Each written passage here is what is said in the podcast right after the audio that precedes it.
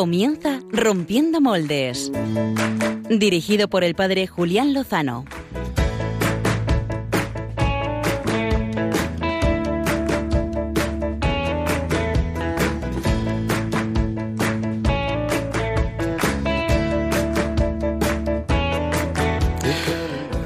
Noches, queridos amigos de Radio María. Eh, terminamos este domingo, el cuarto domingo de Cuaresma, el domingo letare. Alegraos. ¿Cómo no nos vamos a alegrar cuando tenemos un Dios que es eh, misericordia? Escuchábamos esta mañana o esta tarde o ayer en la Eucaristía dominical esa parábola de la misericordia del Hijo pródigo, del Padre misericordioso. Pues eh, cómo no vamos a alegrarnos cuando tenemos un Dios, un Padre que es así. ¿eh? Vamos, a, vamos a caminar con Él en estas próximas 55 horas, 55 minutos. donde el corazón busca donde el 55 horas de radio serían demasiadas incluso para nosotros. Pachi Bronchalo, buenas Madre noches. mía, Julián, yo digo, no me he traído el pijama, ¿qué vamos a hacer? Y eso que esta noche contamos ni más ni menos que con la presencia en el estudio ¿eh? de Jordi Évole ha entrevistado al Papa Francisco, que pues mucha gente lo habrá visto. Pero no es nada al lado de lo que hay aquí. Pero nosotros hemos traído aquí a Gonzalo Bueno. Castillero. Buenas noches, Gonzalo Castillero. Traído un ébole de saldo. Estamos haciendo la ola, lo que pasa es que no nos veis. por Sí, ahí- han cambiado mucho las cosas cuando este programa ya dura 55 horas. Ya es una maravilla. Es que es Julián que se enrolla mucho, Gonzalo. Para los oyentes que no identifiquen, no ubiquen a Gonzalo Castillero, que supongo que serán uno o dos como mucho, eh, Gonzalo Castillero fue miembro insigne de, de este programa de Rompiendo Moldes durante los primeros cinco años de emisión. cuatro Los años buenos, los años buenos. Sí, los que funcionaban. sí, sí, y, y hoy se encuentra aquí eh, con nosotros en vivo y en directo eh, porque forma parte del equipo de comunicación del centenario de la consagración de España al Sagrado Corazón de Jesús. Efectivamente. Y- Una, una cita importante. Una cita muy importante, ¿eh? una cita eh, pues que hemos esperado un siglo para que se produjera, ni más ni menos. Y queremos que nos cuentes ¿eh? por, qué, por qué este año todo, todo pasa por el cerro. ¿eh? Bueno, pues... eh, Pero no porque- ahora. No ahora, tranquilo, ¿eh? ya está, nuevo, está lanzado, está lanzado. Esta es la propuesta de tema central. También eh, les invitamos a nuestros amigos internautas a que nos dijeran cuáles eran sus preferencias. Eh, yo sobre la entrevista al Papa Francisco debo decir, quiero decir que me encanta cuando el Papa habla del Señor, de la fe, ¿eh? de la vida en Cristo. Me encanta escucharle. Luego hay otros temas también, pues dependiendo de cómo los plantee el periodista, que, que, bueno, pues que me agrada más o menos pues el planteamiento que, hace el periodista, ¿no? Pero me encanta escuchar al Papa Francisco hablando de, nuestra fe, de nuestra iglesia, hacerlo con cercanía, con proximidad y con ese corazón misericordioso, ese dolor por los hermanos que sufren, ya sean en la inmigración, ya sea en la trata de personas. En fin, bueno, eh, ya habrá gente con más eh, dotes como para hacer un análisis profundo. Yo digo que me gusta mucho cuando el Papa Francisco habla de, de nuestra fe y del Evangelio. Y eh, tenemos eh, aquí, aparte de Pachi Bronchalo, que ya hemos presentado, Gonzalo Sí. Castillero. Eh, hoy es, es un programa muy masculino porque faltan eh, las, las mujeres de Rompiendo No, no, Moldes. no hay paridad. María Zarco y Clara Fernández, a las que mandamos un saludo muy fuerte desde aquí. Y saludamos al, al que completa, a los que completan el quinteto de la muerte. Álvaro González, buenas noches. Buenas noches, Julián Al, Lozano. al control de la manija de Rompiendo Moldes y trayéndonos los ritmos más dicharaseros del programa. ¿Qué, qué nos ofreces eh, en esta noche para mover un poco el esqueleto?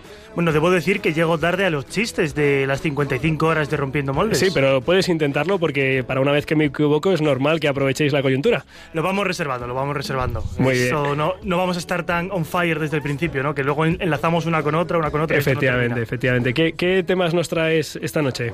Pues hoy voy a traer un cantante, si se le puede llamar cantante, Ajá. madrileño, de 23 años. Un cantante que no sabemos si es cantante y sí sabemos que es madrileño. O sea, Bueno, canta, hace música, pero no canta, Ajá. recita. No sé si Ah. sabéis por dónde puedo ir. Pues no, eh, pero bueno, eh, estaremos eh, encantados de poder descubrirlo en tu sección de biorritmos. Y también estaremos encantados de descubrir que cada vez hay más devoción, más interés por conocer el rompemoldes de la semana que nos trae Javier Hidalgo. Buenas noches, Javi. Hello. ¡Eh! Os habéis saludado a vosotros mismos. Tenía ganas de meterlo por algún lado. Oye, Julián, sí, sí, ahí rompiendo moldes. Antes te quiero decir que desde la propia redacción de Radio María te han dicho que te quedes 55 horas. Aquí en el Facebook Live han dicho, Julián, quédate 55 horas, no pasa nada. Madre mía. Pero no creo que tengas tiempo. Creo, Pues sí, creo, oye, si queréis un día planteamos un maratón, Un maratón de Sería maratón. Eh, eh, eh, eso, Maratón. eso existe, de hecho. María, así. sí, sí existe. es en mayo y lo hacemos, lo hace esta Santa Casa. Ah. Eh, bueno, a lo mejor 55 no, pero 20 horas, 20 horas seguidas de radio por los 20 años de Radio María. Vamos, vamos a ver. Oye, Eh, lo podemos- 24 horas por el señor, eso existe. Eh, sí. También existe. Sí, sí, hemos tenido 24 horas para el Señor este fin de semana en mi parroquia. Ha sido un regalazo estar con las puertas abiertas, el Señor expuesto y los curas confesando a las 3 de la mañana. El fin de semana que dormimos una hora menos. No voy a hacer más comentarios. Javier Hidalgo. O sea que eh, si uno se confesó a las dos, se pasó una hora confesándose.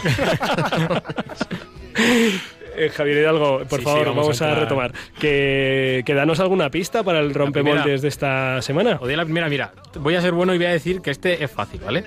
Y la primera que os voy a dar es que este personaje fue eh, un gran académico.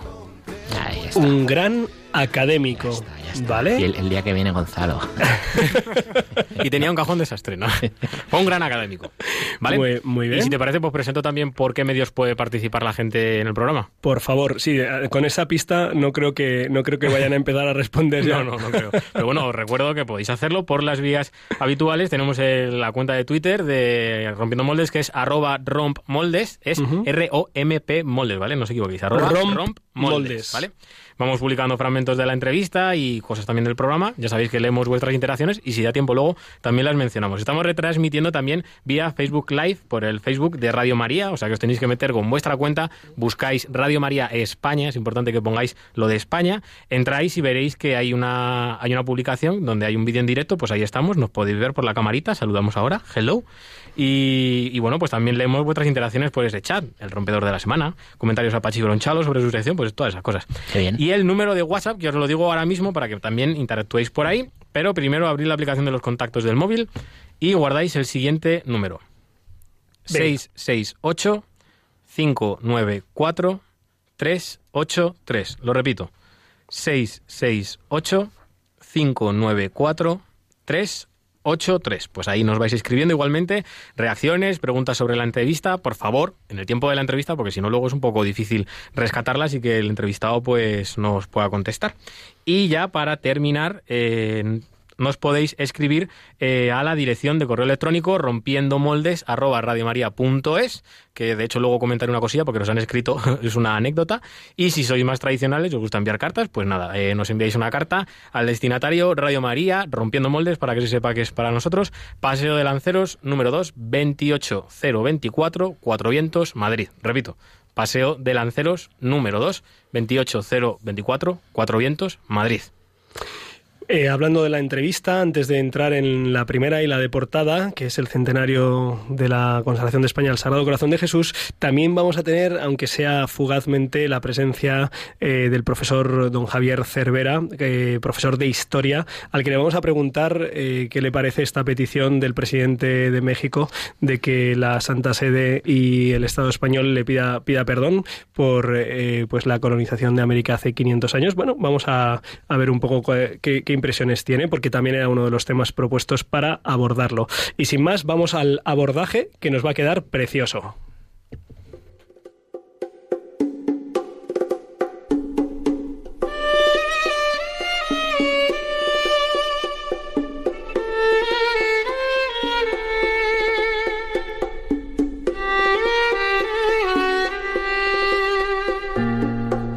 El cajón del sastre con Gonzalo Castillero. En realidad no es, no es la sección histórica. Eh, eh, pues eh. Desempolvaba ahí. Oye, pero Sí, qué nostalgia, sí, qué el- El, nostalgia. verdadero cajón. ¿Has El visto? Sí, sí, sí, con, sí, sí. con polillas. Me dan ganas de llorar, Pues, eh, queridos amigos de Radio María, que, os vamos a contar eh, que no sepáis vosotros del centenario de la consagración de España al Sagrado Corazón de Jesús, pues muchas cosas, eh, porque tenemos la oportunidad de, pues de actualizar y de vivir eh, este, pues este regalo que nos ha hecho el Papa Francisco, concediéndonos un año jubilar.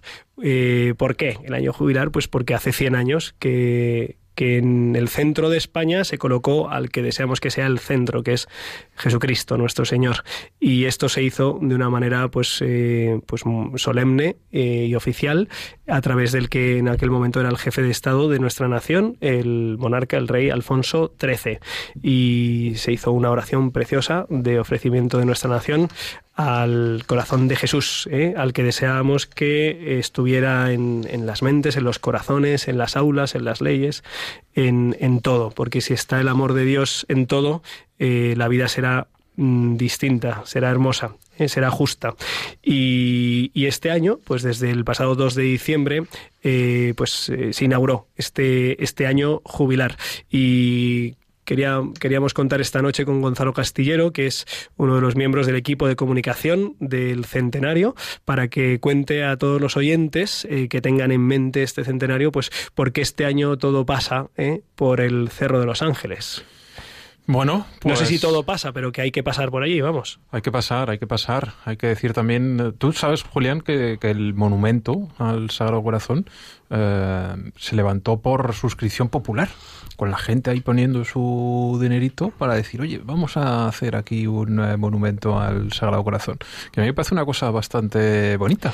¿eh? Eso significa que había miles, decenas, decenas de miles de personas que querían levantar esa obra de fe en, en, el centro de España y ponerla a sus pies. Y ese es el espíritu que tenemos que recuperar también en este año del centenario, ¿no? Pues uh -huh. que cada uno de nosotros pongamos también algo de nuestra parte acercarnos a ese Sagrado Corazón que tenemos ahí en eh, todo lo alto del Cerro de Los Ángeles, que vayamos a verle, que nos pongamos ahí a sus pies, que lo recemos un poquito y seguro que las cosas nos irán bastante mejor en la vida. Eh, Gonzalo, seguramente muchos de nuestros oyentes hayan pasado alguna vez en su vida, o muchas, o muchas. Eh, yo recuerdo que mi madre me contaba que de jovencilla, ahora es muy joven, pero más lo era antes, eh, pues peregrinaba desde Vallecas, desde el popular barrio madrileño de Vallecas, que está a unos kilómetros eh, andando desde el cerro, pues desde ahí eh, se encaminaban. Ahora esto no es tan sencillo, eh, pero ¿qué se van a encontrar los amigos que se acerquen al Cerro de los Ángeles y que a lo mejor haga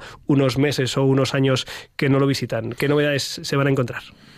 Bueno, pues eh, la principal que tienen abierta la Puerta Santa, esa Puerta Santa que si se cruza, eh, pues eh, puede permitir conseguir esa, ese jubileo en este año del centenario, que siempre es importante, es interesante. Se pueden llevar además la corazonada. La corazonada, a ver, ¿qué es eso de la corazonada? Que esto suena muy es, bien. Esto es un documento que sí. certifica que durante este año eh, se ha peregrinado al eh, Cerro de los Ángeles y eh, se puede conseguir eh, la indulgencia cumpliendo una serie de condiciones, pero una de ellas, pues lógicamente, es eh, peregrinar al cerro, con lo cual el obispo pues firma un documento que dice, tú, Julián Lozano, has peregrinado al Cerro de los Ángeles en este año jubilar, cosa importante ¿eh? uh -huh. para cualquier eh, católico. Yo creo que es bueno tener en casa un documento diciendo, oye, que yo subí al, al cerro. Eh, creo recordar, creo recordar eh, en, la, carta que nos, que nos regaló el Papa Francisco, en la que se concedía este año jubilar, que las personas que no puedan por sus cuestiones de salud, eh, pues pueden lucrar, pueden obtener esta indulgencia plenaria, este perdón de los pecados, esta eh, renovación del corazón, esta vida nueva en Cristo, eh, pues haciendo esas oraciones, uniéndose a las intenciones de casa, también pueden pedir esa corazonada, se puede pedir a distancia o esto lo tenemos que implementar así?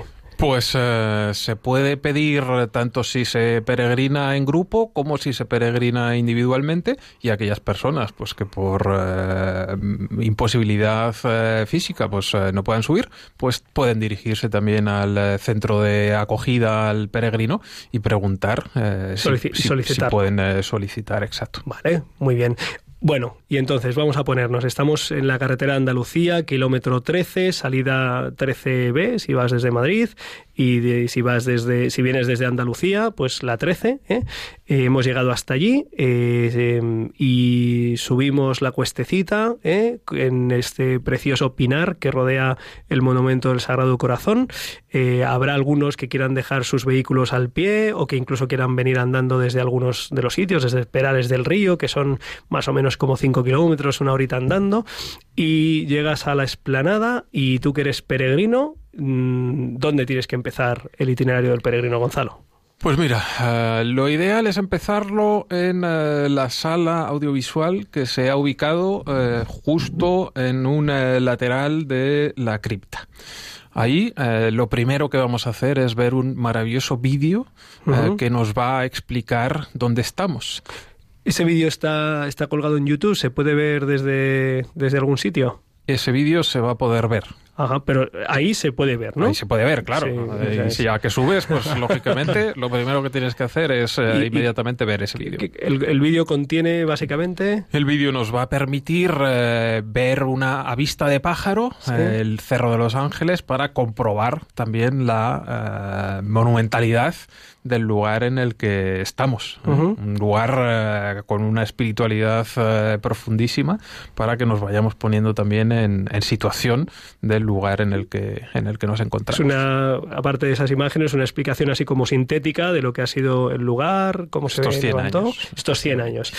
Y entonces, unos 10 minutos, hemos entrado en la sala audiovisual y ahora, ¿dónde vamos? Pues empezamos a caminar eh, para hacer un eh, pequeño itinerario por los principales eh, lugares del santuario del Sagrado Corazón. Ajá. El primero al que tenemos que acudir pues es el convento de las Madres Carmelitas. Ajá. Un lugar fundamental también dentro del santuario porque fue este convento levantado por la Madre Maravillas, por Santa Maravillas eh, de Jesús, con lo cual en- vamos a encontrar algunos paneles Sí. eh, donde eh, nos explican también la vinculación de eh, la Madre Maravillas con, eh, con el Cerro de los Ángeles. Seguramente sepan muchos de nuestros oyentes, algunos de nuestros oyentes, todos nuestros oyentes, sepan pues la vinculación cercanísima, íntima de esta gran santa, Santa Maravillas de, de Jesús, carmelita descalza, reformadora y fundadora de 11 Carmelos, pues que tuvo ese, esa inspiración, esa llamada interior cuando ella era novicia, carmelita, en el, en el Escorial, en el, en el San Lorenzo del Escorial, y eh, escuchó la necesidad de que junto al monumento del Sagrado Corazón de Jesús hubiera corazones, corazones de carne que lo adoraran, lo alabaran día y noche, y esa es la razón por la que desde 1925, seis años después de, de la inauguración del monumento, de la consagración de España, pues eh, ahí están las almas consagradas, las carmelitas descalzas, pidiendo por, pues, por toda España y por todos los fieles para, para que se acerquen al corazón de Jesús. Primera estación, eh, el Carmelo de las Carmelitas, el Carmelo del Cerro de los Ángeles. Siguiente, siguiente estación. Salimos del convento y ¿a dónde nos vamos? Pues a la ermita de Nuestra Señora de los Ángeles, que ya estaba en, eh, mucho antes de 1919, con lo cual ese es eh, un lugar eh, fundamental también dentro del eh, santuario. Mm, No, no podemos dejar de ponernos eh, delante de la Virgen en, eh, un, en un año jubilar como este, del centenario de la consagración de España al Sagrado Corazón, con lo cual inmediatamente hay que ir a ver a, a la Virgen. Eh, esto sé que hay dos posibilidades. Una, ir por unas escaleritas, pero quien tenga a lo mejor movilidad reducida puede acceder Puede subir, por, claro, una, por una cuestecita, eh, siempre que vengan con mucho ánimo y con alguien que les ayude, ¿eh? porque la cuestecita, Sí, pero recuerden, merece, pero merece la pena. recuerden que es un cerro ¿eh? y esto es montañita, pero se puede, se puede Bueno, si nos creemos que la peregrinación no, no, no, no cuesta, oiga, pues hay que poner también un poco de esfuerzo. Al que quiera, el que quiera azul celeste, que le cueste, que decía Oye, uno mío. que- ¿eh? Vale, que- segunda, segunda parada, eh, a Jesús por María y un poco la vinculación de, del corazón inmaculado de María con el Sagrado Corazón de Jesús, en la ermita de Nuestra Señora de los Ángeles. Desde ahí hay unas vistas muy chulas. Espectaculares. Eh, tanto, un poquito se ve en Madrid, que es una de las pocas vistas, digamos, desde la altura que hay de la capital, eh, con el, eh, con el, ¿cómo se llama? Con el, iba a decir el polvillo, pero la buena, la buena. un poquito la contaminación, a ver si si llueve un poquito termina de llover y se limpia porque es una vista bonita. Pero vemos perfectamente también el monumento. El monumento, ahí hay un sitio que me encanta para hacer fotos, ¿eh? ahí de- con el Sagrado Corazón de A fondo. ti te suelen salir mal, pero A mí me suelen salir torcidas, pero, pero bueno, ¿qué vamos a hacer? ¿Qué vamos a Se hacer? arregla ahora con el móvil. Y sí, esto lo, lo- lo arreglamos todo con el Photoshop. Y, y después de ahí... eh, después de ahí bajamos eh, esas escaleritas o la rampa nuevamente Sí. por la que hemos accedido a la ermita. ¿Y qué vamos a hacer? Pues irnos a ver las ruinas del antiguo monumento. Hay que decir que el monumento actual eh, no es el que eh, estaba en 1919, porque ese fue derribado durante la Guerra Civil Española y nos quedan pues algunos eh, restos de aquel monumento, con lo cual conviene ver esas, vamos a llamarlo ruinas, para entender un poco la historia del, del Cerro de los Ángeles, para entender la historia del eh, santuario y para darnos cuenta de cómo, eh, pese a la maldad humana, por así decirlo, pues el eh, Sagrado Corazón eh, lo resiste todo y sigue, sigue absolutamente vivo. es bastante duro contemplar, o sea, sensiblemente experimentar, ver ahí, ¿no? Pues los restos de un monumento que, que fue fusilado, que fue picado, que fue blasfemado por, pues de, de muchas maneras inimaginables.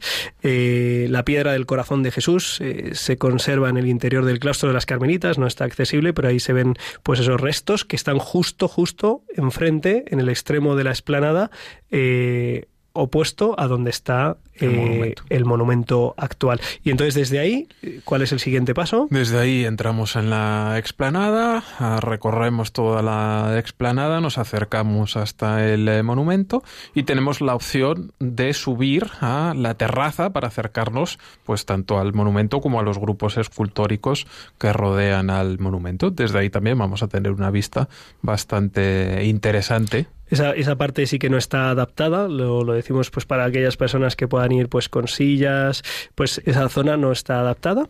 Eh, sí que hay una posibilidad para, para poder entrar al- a la cripta abajo en, en esa silla.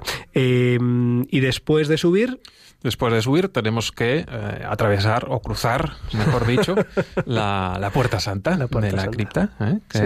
es el lugar fundamental de este, de este año de este año jubilar. Eh, alguna vez hablando con Gonzalo, hablando de las condiciones que hacen falta para obtener esa indulgencia, es, decir, esa como renovación completa de, de- de la vida cristiana, del corazón cristiano, ¿no? Que no solo es el perdón de los pecados, sino también la sanación de las consecuencias que los pecados tienen, tanto para uno como de cara a la eternidad.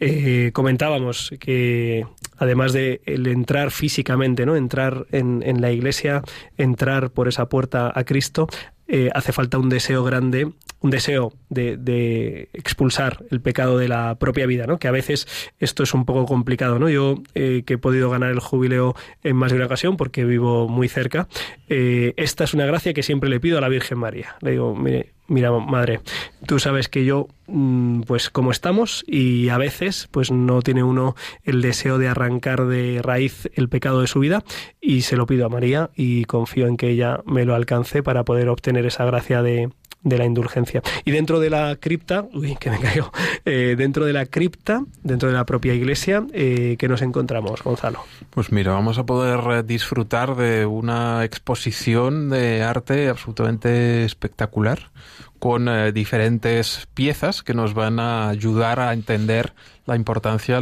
de la devoción al Sagrado Corazón. Piezas eh, con algunas de ellas con una antigüedad importante.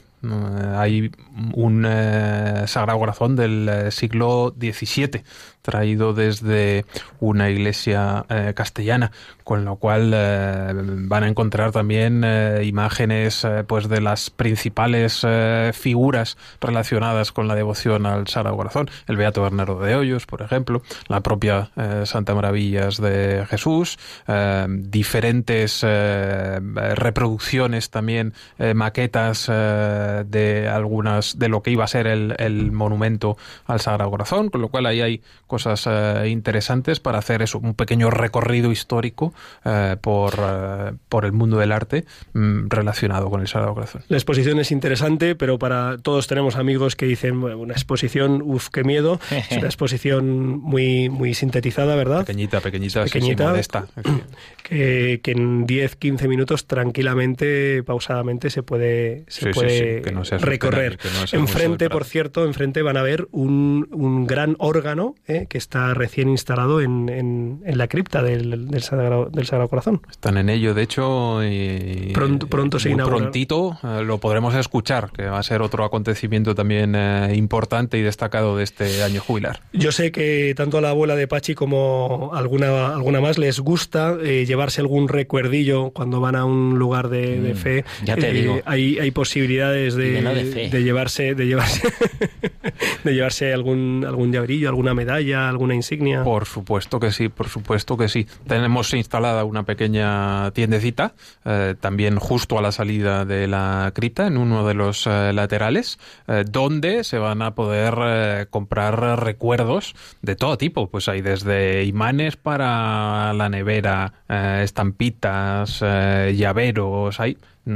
todo lo que nos podamos imaginar, todo relacionado evidentemente con el eh, Sagrado Corazón, pues vamos a poder eh, comprarlo y con eh, aportar también nuestro granito de arena, pues para sufragar todos los gastos de este centenario y para contribuir a distintas obras sociales. El otro día estuve echándole un vistazo y como no me quedaba bien ni la gorra, ni la camiseta, ni las estas, lo único que me quedaba bien era un libro. El tesoro escondido del Beato Hoyos, Bernardo de Hoyos, pues sobre la devoción del Sagrado Corazón. El padre Pachi Bronchalo tiene la palabra. Pues, pues sí, pues sí, sí te quedaba bien el libro.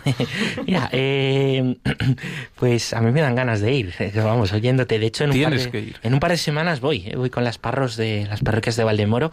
Pero una pregunta, ¿no? Eh, el feedback, ¿qué, ¿qué dice la gente después de ir? ¿Te ha llegado alguna persona que te diga algo? ¿Lo que te dicen los compañeros voluntarios? ¿Cómo está saliendo la gente de después de peregrinar al cerro? Pues mira, estamos, eh, se está registrando evidentemente un eh, número importante de peregrinos, pues tanto eh, parroquias, movimientos, gente de toda España que está viniendo al Cerro de los Ángeles, al Santuario del Sagrado Corazón, y todo el mundo se queda bastante sorprendido del lugar, ¿no? Nosotros evidentemente lo tenemos muy cerca, lo conocemos eh, bastante bien, pero por desgracia hay todavía mucha gente que, que no lo tiene tan eh, presente y es un gran desconocido. Y gracias también a este año jubilar, a este centenario, pues hay mucha gente que lo está descubriendo en este momento y los comentarios pues son de wow, qué, qué- qué sitio eh, hay aquí, qué, qué cosa más increíble, más eh, espectacular y eh, queremos venir más a menudo porque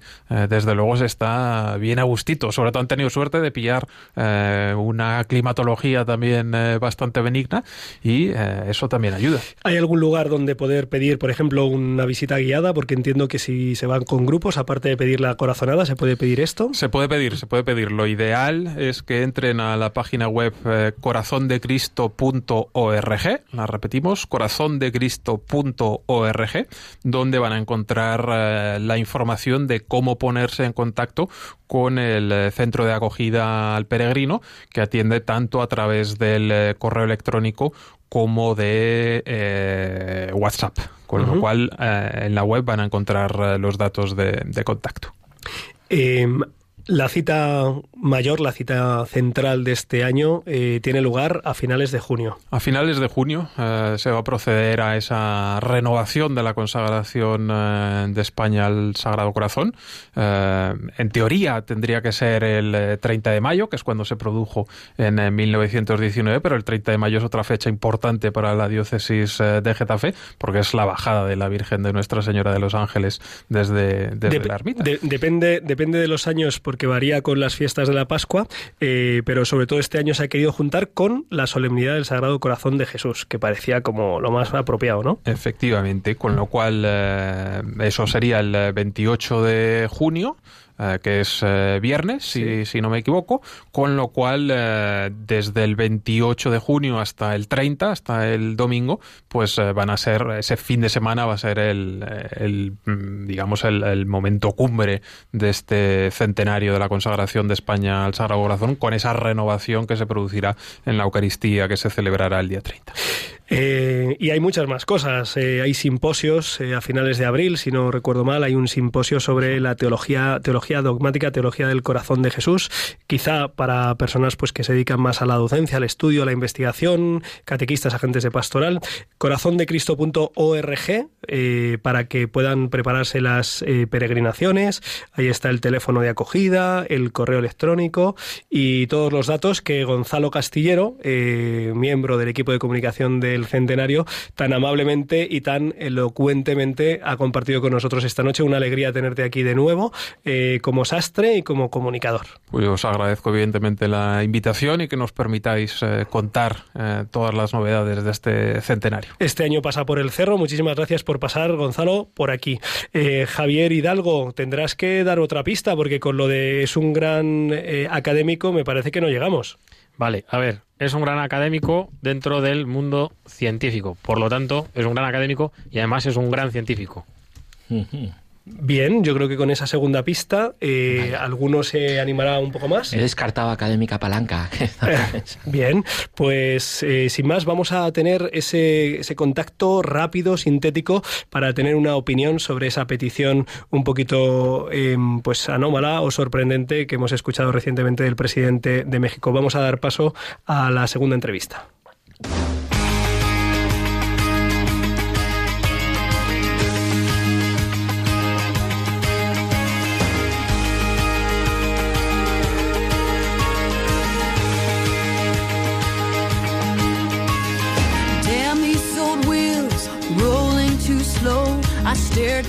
Como comentábamos recientemente, hace unos días, esta misma semana, el presidente del gobierno mexicano, López Obrador, eh, hacía una petición pública diciendo que había escrito oficialmente tanto al Estado español como al Estado vaticano, eh, exigiendo una petición de perdón eh, a ambos estados por la colonización de México hace 500 años.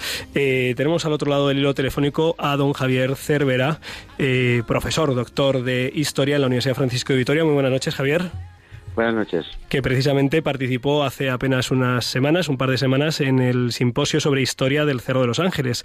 Eh, es un gran conocedor del, cerro y también de, la historia de esta gesta eh, que fue llevar pues eh, la nación española al otro lado del Atlántico. Y no sé qué te parece esta petición. Queríamos tener una referencia de alguien que conoce pues, la historia y que puede darnos una luz, aunque solo sea para iniciar una reflexión o poder consultar ante esta petición que a muchos habrá sorprendido.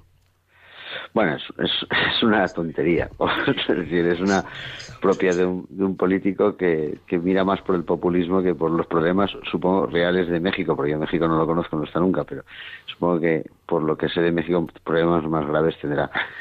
Pero hay dos, en estas cosas siempre hay dos opciones, o, o el señor en cuestión es un ignorante, o simplemente sabe sabe que lo que está diciendo es una tontería y lo que necesita es algún tipo de, rédito político a sus palabras. Eh, pero entonces, bueno, pues eso lo sabrá él, ¿no? Si, es, si, si, está, si está mintiendo con respecto a lo que él sabe y, y o realmente es que no lo sabe. Pero, pero las palabras no tienen ningún sentido.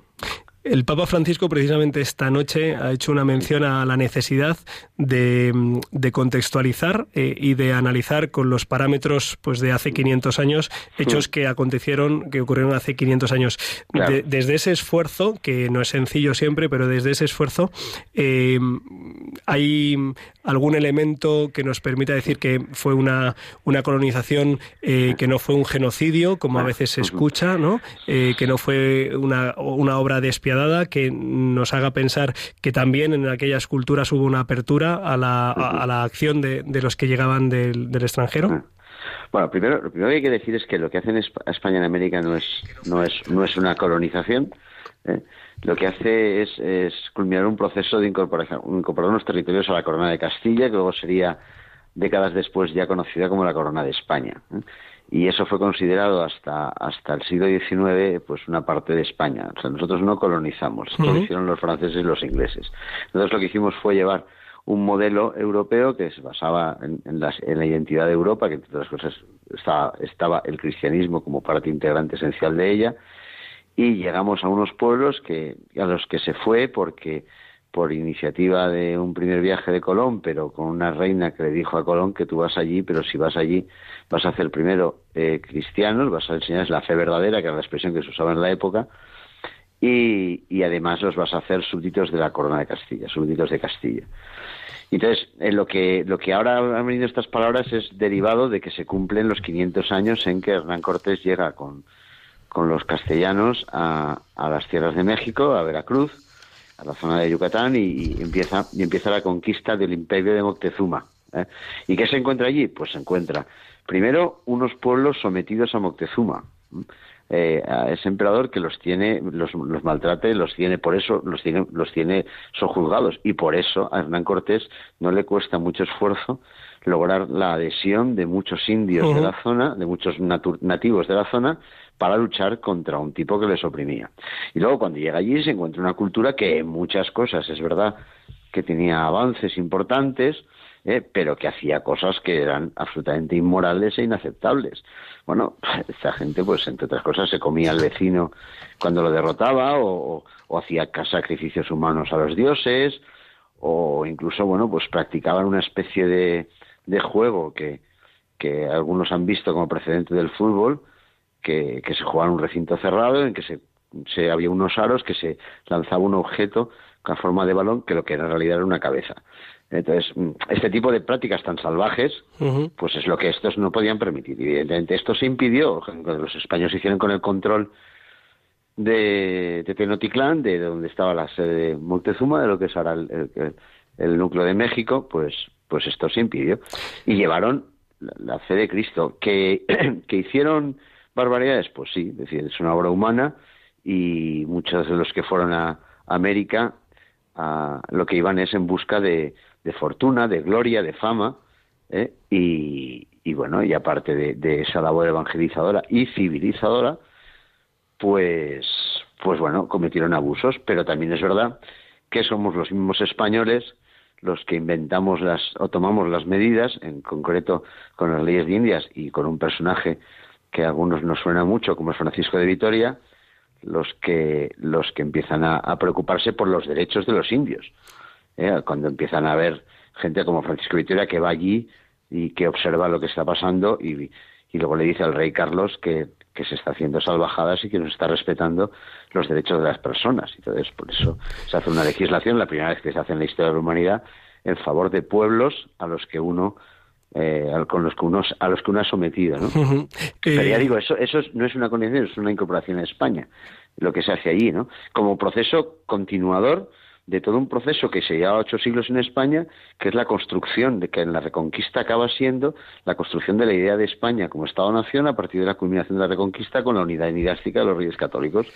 Entonces esto se prosiguió en, en, en, América y aquello uh -huh. acabó siendo por eso en muchos países a nosotros nos lo llaman la madre patria uh -huh. así así es yo he podido comprobar muchas veces con, con hermanos hispanoamericanos eh, pues esa expresión y ese afecto no solo porque nos une en la lengua en mucho grado la, también la cultura y gracias a Dios también la fe eh, quizás sea una oportunidad esta pues eh, esta extemporánea petición del presidente de México para que conozcamos mejor una historia que quizá eh, hemos recibido distorsionada y que nos ha hecho incluso a veces poder eh, avergonzarnos. La Iglesia, a través de sus sumos pontífices, ya San Juan Pablo II, también el Papa Francisco, ha pedido perdón por aquellos eh, aquellos elementos eh, abusivos que sin duda los hubo como en toda obra humana pero conviene eh, que conozcamos y que conozcamos bien lo que fue una pues una gesta con todo aquello que, que fue eh, que hubo de luminoso que fue mucho don Javier yo creo, yo creo que es la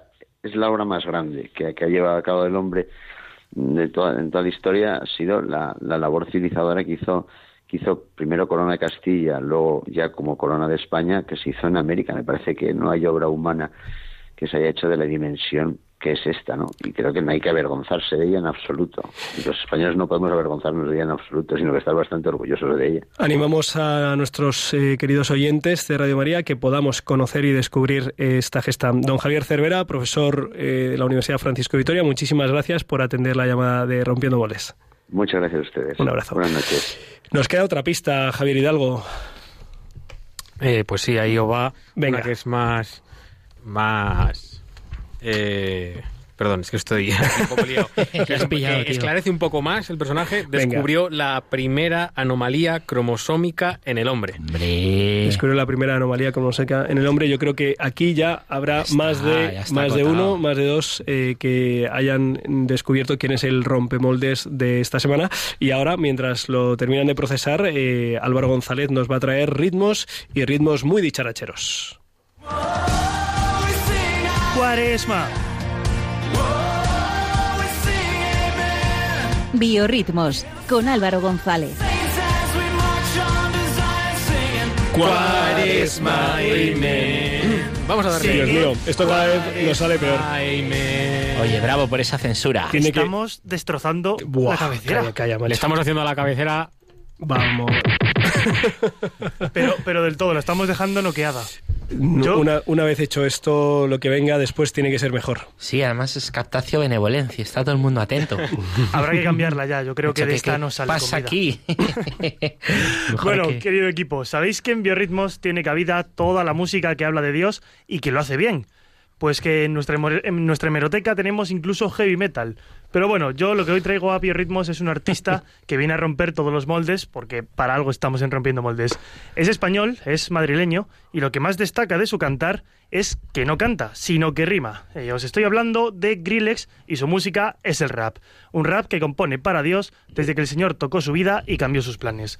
Vamos a escuchar un primer tema que se llama ataraxia. Es una palabra que, para los que no sabemos griego, expresa un estado de tranquilidad y ausencia de temores. Habla de las máscaras que nos ponemos, pero nos recuerda que frente a todo el amor no se divide, siempre permanece y hay luz para cada alma. Escuchamos lo que nos tiene que decir Grillex. Escribo porque siento que me libero por dentro. Amor y odio incomprensible. Dicen que me pierdo, pero tú no sabes nada de mi camino concreto. Hablas sin saber, por eso cállate un momento. Me meto dentro de mi mente, dentro de mi cora, para rescatar cualquier historia que me estorba. Muchos del pasado todavía no perdonan. La envidia les comió y ahora viven como las sombras. Hay luz para cada persona, para cada alma, pero cuesta quitarte la máscara que te acompaña. Del orgullo, de soberbia, el corazón no te descansa porque vives engañado en algo que te quita toda calma. El amor no se divide, es más, siempre permanece. Es paciente y no se cansa de quererte. Busca ser la paz en los momentos que te pierdes. Busca ser pasión cuando tú menos lo mereces. I need the answer to all the pain before all the shame comes back again. Meeting my maker,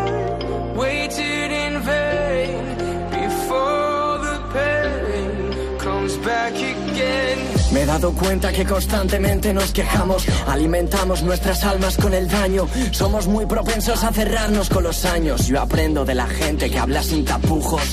Tú crees en los hombres, yo creo en Jesús. Tú hablas de ese karma, yo hablo de su cruz. Apunta y tú disparas, pero nunca das la cara. Cicatrices en mi espalda por tantas cosas amargas, pero sigo, no me callo. La alegría del cristiano, donde está ya no se palpa, parece que falla algo. Y yo creo que eres tú que no respetas al de al lado. Hay que cada visión que tiene cada hermano. Mira cómo estamos y sabrás de lo que hablo. Eres joven pero viejo, el vacío se te ha colado y haces daño siendo frío. ¿Acaso tú no lo has notado? Prefieres ser la luz, oscuridad está en tu mano. Está en tu mano. I need the answer. Guillermo, Este- Guillermo Esteban, alias Grillex, es un joven madrileño de 23 años. Escuchaba rap desde los 7 años y compuso su primera canción a los 17, cuando la vida de su hermano pequeño corría peligro por una enfermedad y necesitaba una vía de liberación para dar fuga a todo ese, ese sentimiento y esa tensión que llevaba. Sus primeras canciones gustaron y eso, en sus propias palabras, le subió el ego, lo que hizo que cargara su rap con insultos y menosprecios a los demás. Guillermo por aquel entonces no conocía a Dios y cuando en una convivencia tuvo un encontronazo, sintió un desprendimiento de amor que no podía quedar así y necesitaba cambiar de vida. La chispa del amor de Dios prendió cuando le preguntaron si se daba cuenta de que hacía basura con el don que tenía. Una pregunta que trastocó todo su ser. Ahora sus canciones hablan de amor y de perdón. Hoy Grillex busca su inspiración en el Espíritu Santo al que invoca antes de componer. Alguna que otra vez reconoce que le ha cambiado el guion, pero él se considera a sí mismo el instrumento de sus letras, no el protagonista. El protagonista es Jesús, y es a él a quien se dirige en este próximo tema que se llama Kenosis. Es la primera, es la primera canción anunciada de su próximo disco. Para escuchar rap sé que puede trastornar los planes de los oyentes de Radio María, pero creo que podemos fijarnos en las letras que- de este chico y aprender bastante, ¿no? Creo que nos ha dado un buen aporte con el tema anterior. Oye, lo del encontronazo, eso en la convivencia, ¿con quién, con quién tuvo el encontronazo? Lo tuvo para bien con Dios. Ah, vale, vale, vale. Pues dale a, a kenosis, ¿qué significa, qué significa kenosis? Cri, cri, cri, Javi. Vaciamiento, es el- lo que hace Jesucristo cuando deja de ser la apariencia de Dios para hacerse uno de nosotros. Dale, dale duro. al Le que damos.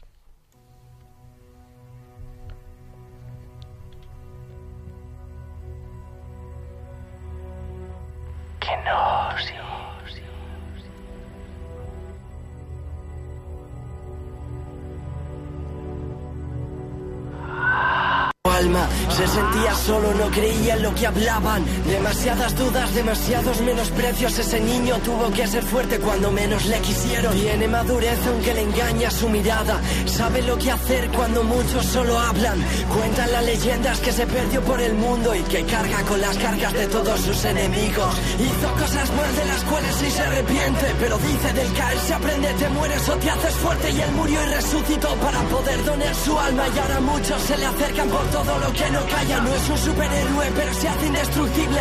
El fuego le limpió y ahora da luz a los que siguen, porque muchos son llamados, pero pocos los que viven. Siendo uno entre millones, tiene un don que le hace libre. Aquí estoy, rapeando en este juego. Sé que tuve que aprender para poder salir del miedo. Experimentado en quebranto, fui sano cuando toqué su manto. Difícil camino cuando muchos han fallado. Mi mérito es el léxico del éxito de un pacto, bro. Digo lo que quiero, no me he rendido con nadie. Por muchos, por pocos, por todos los que me cuestionen. Vivo para uno que no falla las cinco estaciones. Sé que es difícil, pero sigo hacia adelante. Aunque muchos me señalen, soy la luz en este enjambre. Como en los juegos del hambre, o ganas tú o gana alguien. La humildad será mi esencia y el poder que está en mi arte. Gracias a los golpes porque me hicieron más fuerte. Insultas y con eso te relajas, no me entiendes. Así es como se vacía Grillex. Después de su conversión, cambió su vida desde aquello que mejor sabía hacer, rapear, y lo cambió para ofrecérselo todo y por completo a Dios. A día de hoy, Grillex no ha sacado todavía ningún disco, pero su aventura musical le ha llevado a hacerse un hueco entre otros raperos católicos como Not From This World, SM Dani o Davids, y a cantar en festivales como el Laudato Si, del que ya os hablamos en un Biorritmos de hace unas semanas. Muchas de las canciones de Grillex nos hablan de sus heridas, pero eso no significa que lo haga sin pasión. Al contrario, Guillermo sostiene que la música cristiana puede aportar a las personas algo que ninguna otra música puede hacer, y eso es vida. Grillex resume su carrera y su vida afirmando que ha sido diseñado para crear amor y discordia, pero sobre todo reflexión. Y cerramos el Biorritmos de hoy con una canción que nos lleva precisamente a la, a la reflexión. Lleva por nombre Te pido y nos habla de sus momentos de mayor debilidad, pero de los de que, de los que Dios siempre le ha rescatado. Hace tiempo que no sabes de mí y estoy roto, hundido en una cueva sin fin. Alejado de ti por puro orgullo, el pecado me nubló, me noqueó, me dejó mudo y ya va siendo la hora de poder ponerse en pie bien. ¿Ves que soy tan frágil como el cristal que se rompe a mis pies? Delante de la gente aparentar ser fuerte, pero dentro de mí mismo que el suicidio esté presente. Te pido por favor que sacies toda mi sed. Sé que también caí, también recé y así me puse en pie. Mira mis cicatrices, toca Última. Glile es una máquina, este hombre, hay que escucharle. me- Al final me voy a hacer rapero, ya veréis. Y mira que nunca me ha traído demasiado. No, Bueno, no, te no. que haber comprado la gorra ahí en la No, que no, corazonada. no, que no voy a rapear, sino que voy a escuchar. Javi Hidalgo, última, última pista del rompemoldes de la semana.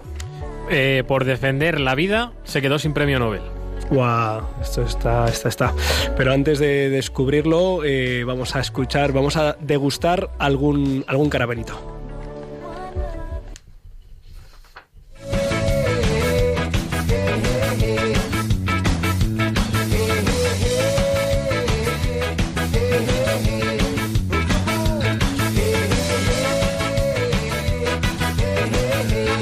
Caramelitos.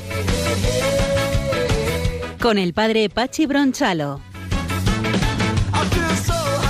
Buenas noches, equipo. Chicos, ¿qué tal? Muy bien, muy bien, muy Bueno, No has gritado, Pachi. no he gritado porque estamos en cuaresma, tú.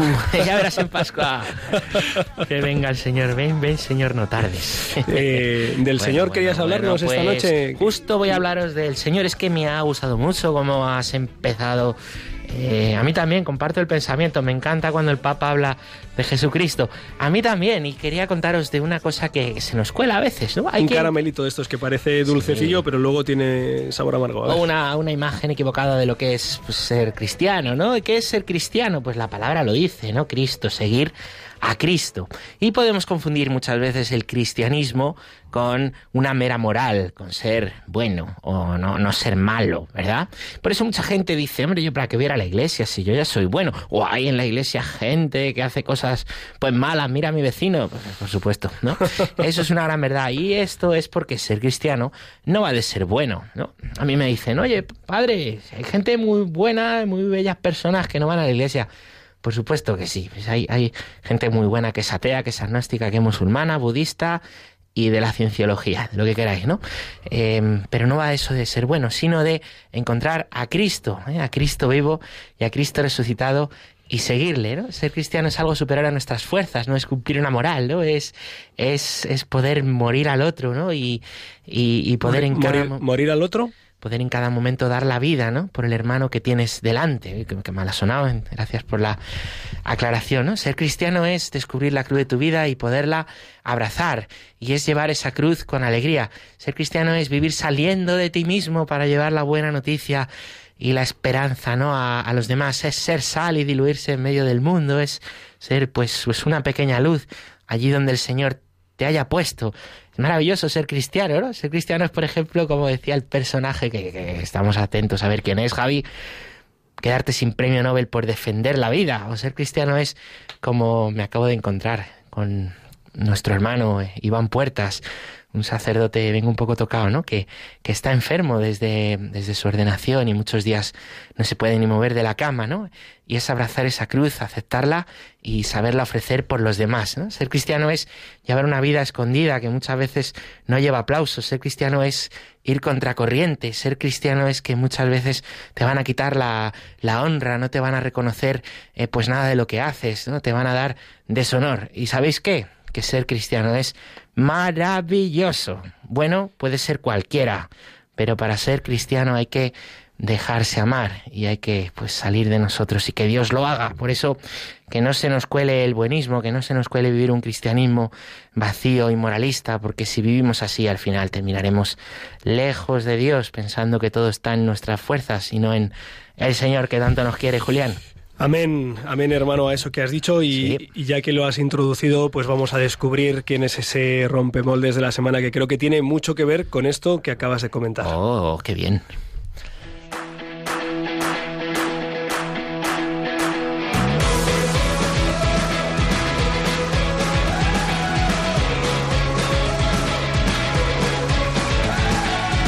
Rompemoldes con Javier Hidalgo.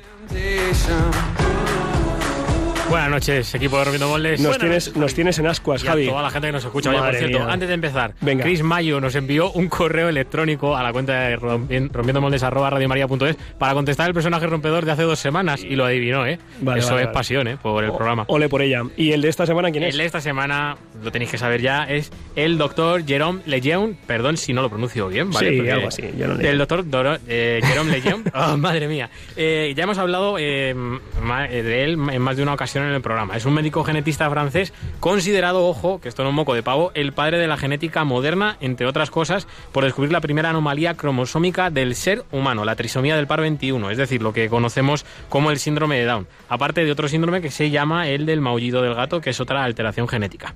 El currículum de Jerome es muy extenso, ya que a nivel intelectual y a nivel laboral fue un hombre muy destacado. Fue miembro de varias academias científicas, si buscáis eh, vais a sorprenderos. Profesor universitario, obviamente investigador, médico, eh, a lo que sumamos ser esposo y padre, que me parece que padre de cinco hijos, que me parece que también el currículum más personal, más íntimo, también es de, de elogiar. Ganó premios importantes como el premio Kennedy, que recibió de manos del mismo presidente Kennedy, y el premio Memorial William, eh, el premio- eso, el Memorial William Allen, eh, que es la recompensa más importante que se puede recibir a nivel mundial en el campo de la genética. Ese día, ese día que recibió el premio, en su discurso de agradecimiento, hizo una clara defensa de la vida desde la concepción y de las personas que sufrían con el síndrome de la trisomía del par 21, sabiendo que la comunidad científica esperaba que él apoyase la alternativa más fácil entre comillas, que sería el aborto. Ese mismo día escribió a su mujer diciendo que había perdido el premio Nobel. Fue perseguido por esta defensa de la vida, desprestigiado y burlado como profesional e incluso fue agredido físicamente, pero mayor fue su influencia en hombres de bien que lo apoyaron. Os menciono rápidamente dos casos. Eh, fue amigo del Papa Juan Pablo II, que le nombró primer presidente de la Academia Pontificia para la Vida, fundada en el 93. Eh, solían hablar de este tema que preocupaba a los dos. De hecho, llegaban a comentar que hasta que este tema no estuviera solucionado, probablemente no habría paz en el mundo. ¿Os suena el 13 de mayo de 1981? Nos suena. Ese día Juan Pablo II sufre un atentado en la Plaza del Vaticano, pues horas antes había estado reunido con Jerome y con su esposa hablando probablemente de este tema. Cuando le llegó la noticia a Jerome, eh, imaginaos cómo, cómo le afectó, ¿no?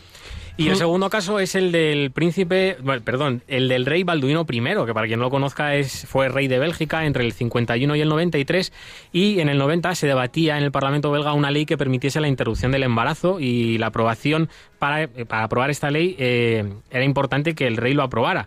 Eh, no fundamental, pero sí importante. Eh, eh, Balduino le pidió consejo a, a Jerome, habló con él y al terminar una reunión que tuvieron le pidió el favor de que rezara con él para que veáis hasta qué punto influía Jerome en las personas y en la defensa que él hacía. ¿no?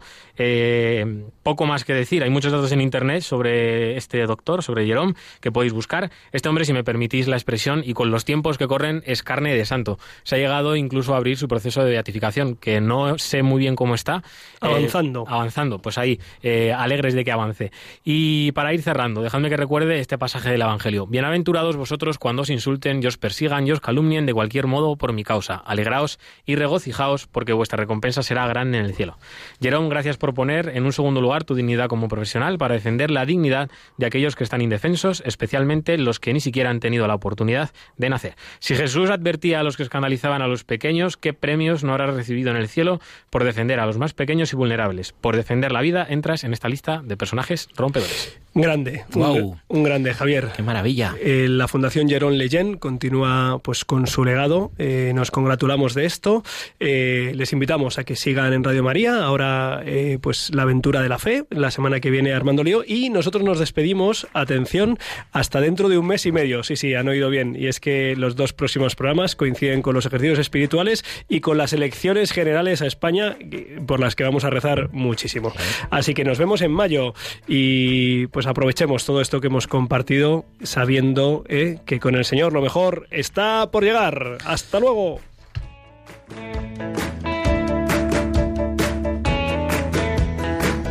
Han escuchado en Radio María Rompiendo Moldes, un programa dirigido por el padre Julián Lozano. Donde estén tus sueños, donde tus anhelos se ponen al sol. Déjame estar donde tantas veces piensas que no puedes, tal vez pueda yo.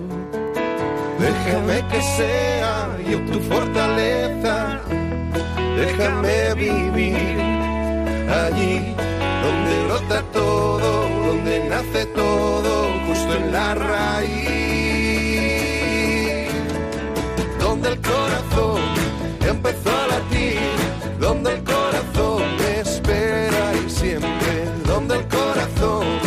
busca tu raíz, donde el corazón te mueva y lleve, donde el corazón, donde el corazón. En tus desengaños para repararlos y ser tu motor. Déjame estar